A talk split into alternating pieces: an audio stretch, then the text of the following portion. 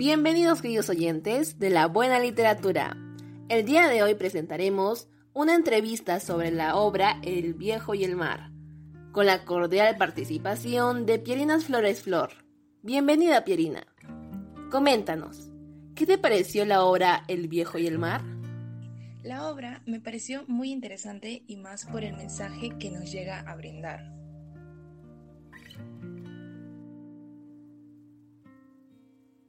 Y para ti, ¿cuál es el mensaje de la obra y qué opinas sobre este? El mensaje para mí es que nunca tenemos que rendirnos y seguir hasta lograr nuestras metas. En mi opinión, eh, sería que la obra me pareció demasiado bonita y demasiado excelente. Y con respecto al personaje, ¿cuál es el personaje que más te agradó y por qué? Pues a mí me agradó Santiago, ya que él nunca se rindió y siguió eh, persiguiendo para cumplir sus metas. Y seguimos con el personaje que más te agradó. ¿Qué opinas tú sobre la perseverancia de Santiago?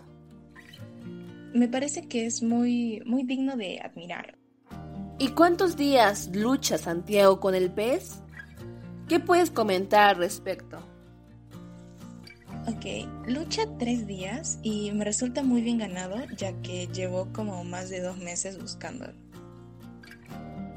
Y en la siguiente pregunta, que es más personal, ¿tú te consideras una persona perseverante?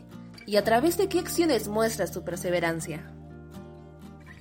La verdad que sí me considero una persona perseverante y lo demuestro pues en mis estudios, en el colegio y pues demás. Y siguiendo con la obra, ¿consideras que el viejo fue imprudente al pasar horas luchando con el pez debido a su avanzada edad? La verdad que no, ya que él quería hacerlo. No me resulta eso para nada imprudente. ¿Y qué actitudes del viejo tomarías como ejemplo para tu vida?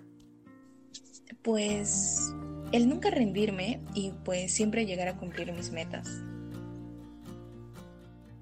Y teniendo eso, ¿qué valores se puede extraer de la obra? Creo que primero la perseverancia, la solidaridad aliada al respeto. ¿Y qué entiendes por la frase que se puede apreciar en la obra? El hombre puede estar destruido, pero no derrotado. Lo entiendo como que en una pelea la persona puede estar golpeada y todo, pero mentalmente aún no ha sido derrotado. Y finalmente tenemos que preguntar sobre la calificación que le das a esta obra. Del 1 al 10, ¿cuánto calificarías a la obra y por qué?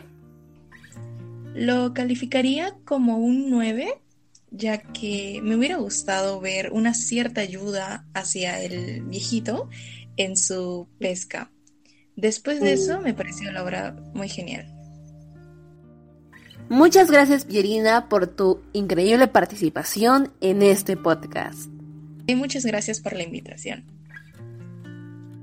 Y así finalizamos esta entrevista sobre la obra de Ernest Hemingway, El viejo y el mar.